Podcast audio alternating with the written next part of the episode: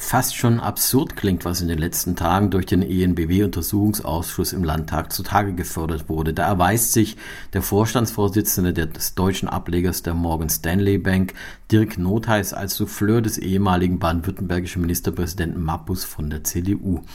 Die Grünen scheinen den Rückkauf der ENBW-Aktien an das Land Baden-Württemberg zu Recht untersucht zu haben. Ralf Snorawa sprach darüber für Fokus Südwest mit dem Landtagsabgeordneten der Grünen und Obmann der Grünen Fraktion im Untersuchungsausschuss Uli Skerl.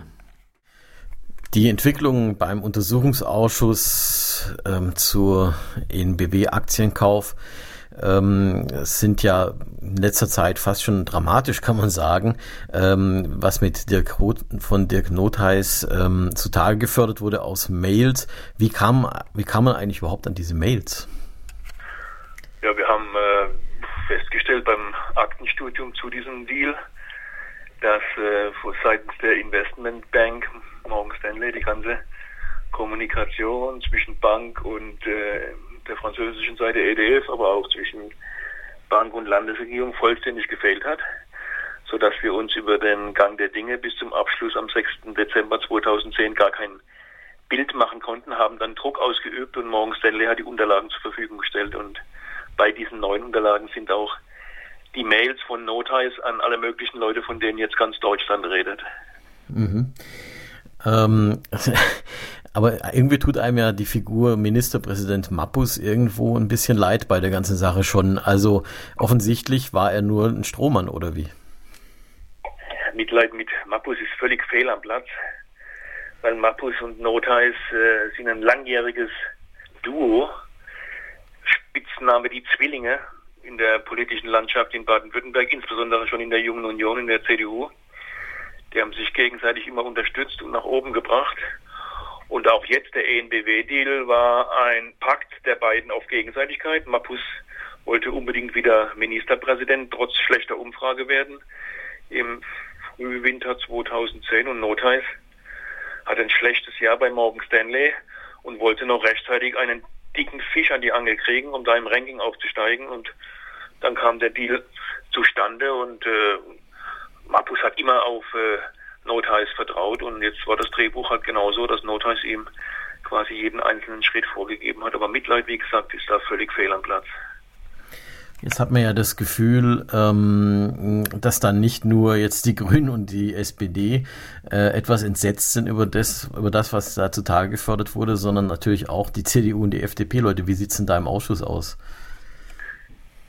Also die CDU hat bis einschließlich der letzten Sitzung, die war am vergangenen Freitag, den 22. Juni, den Aktienkauf und auch die weitgehend die Umstände verteidigt hat auch die Investmentbank verteidigt, mhm. nochmal am Freitag im Ausschuss, musste dann aber jetzt durch ihren Landesvorsitzenden Strobel am Wochenende offensichtlich eine Kursänderung einleiten, weil äh, das, was da zum Vorschein gekommen ist, völlig neues Licht auf das sowieso fragwürdige Verhältnis von Investmentbankern und Politik wirft, da muss sie jetzt auf Distanz gehen, sonst äh, wird es der CDU dramatisch, da sind wir sicher, an Popularität oder auch an Unterstützung bei, bei Wahlumfragen in der Bevölkerung kosten. Das haben sie jetzt gemerkt und deswegen gehen sie jetzt am Wochenende auf Distanz.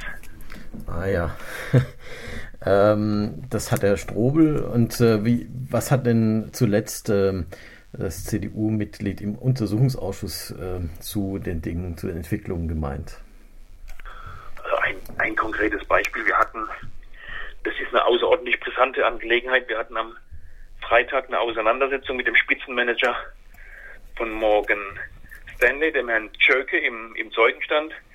Da ging es um die Frage, ob ein gewisser René Broglio, Morgan Stanley-Chef in Frankreich, bei diesen Verkaufsverhandlungen mit der EDF mitgewirkt hat. Hintergrund ist, dass dessen Zwillingsbruder, also auf der französischen Seite, haben Zwillinge eine wichtige Rolle gespielt, dass der Zwillingsbruder von René Broglio, Henri Broglio, Vorstandsvorsitzender der EDF ist. Mhm. Und Morgan Stanley hat einen eigenen Kodex, aus dem hervorgeht, wenn bei solchen Transaktionen jemand äh, Familienmitglied hat, was andere Interessen als die des Kunden von Morgan Stanley hat, dann darf er an diesem an dieser Transaktion nicht mitwirken. Jetzt muss man äh, kein Kenner von Transaktionen im Bereich der Investmentbanken sein, um zu erkennen, dass das Land Baden-Württemberg und die EDF da völlig unterschiedliche Interessen hatten. René Broglio war für Morgan Stanley auf Seiten Baden-Württembergs tätig, Henri Broglio auf Seiten der EDF, der wollte einen möglichst hohen Preis und bei Baden-Württemberg ging es um einen möglichst günstigen Preis und trotzdem hat René Broglio eine entscheidende Rolle gespielt. Und anstatt da an der Aufklärung mitzuwirken, wie so, etwas Skandalöses passieren konnte, war die CDU der Meinung, wir würden das künstlich aufbauschen und Morgan Stanley habe korrekt gehandelt. Also da war von, von neuer Einsicht in, in ein Fiasko und in ein skandalöses Verhalten noch nicht zu sehen, aber vielleicht kommt jetzt die Wende. Ähm, die Wende, was ähm, jetzt wird von den Grünen ähm, die Bankenaufsicht eingeschaltet. Ähm, jetzt wurde bekannt, dass ähm, Herr Notheis gesagt hat, ähm, der, die Summe, das, die Kaufsumme sei doch sehr üppig ausgefallen. Sehen die Grünen denn Chancen, tatsächlich Chancen, dass man zwei Milliarden äh, von EDF zurückbekommen kann?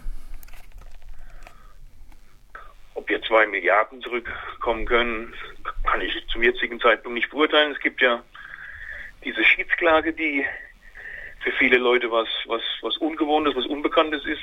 Da muss man dazu sagen, dass äh, die Landesregierung, die jetzige Landesregierung, zu dieser Schiedsklage gezwungen war, weil sie im Kaufvertrag zwischen dem Land Baden-Württemberg und der EDF bei Streitigkeiten vereinbart war. Das ist ein sehr spezielles Verfahren auf europäischer Ebene mit einer Handelskammer in Paris. Und dann hat man halt eine Klagforderung von zwei Milliarden angesetzt, die man mit einiger Wahrscheinlichkeit nicht realisieren kann in der Höhe.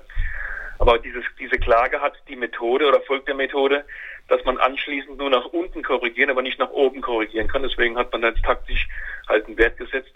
Ich gehe davon aus, dass äh, dieser Streitwert im Laufe des Verfahrens, sobald ein eigenes Wertgutachten vorliegt, was äh, zum Thema Kaufpreis war der üppig oder war der war der angemessen? Die Frage ist ja noch nicht beantwortet. Sobald es vorliegt, wird man entsprechend die Klagforderung korrigieren. Aber die, die Art des Verfahrens, die da gewählt werden musste, aufgrund der vertraglichen Bindung, hat dazu gezwungen, eine möglichst, mit einer möglichst hohen Forderung einzusteigen.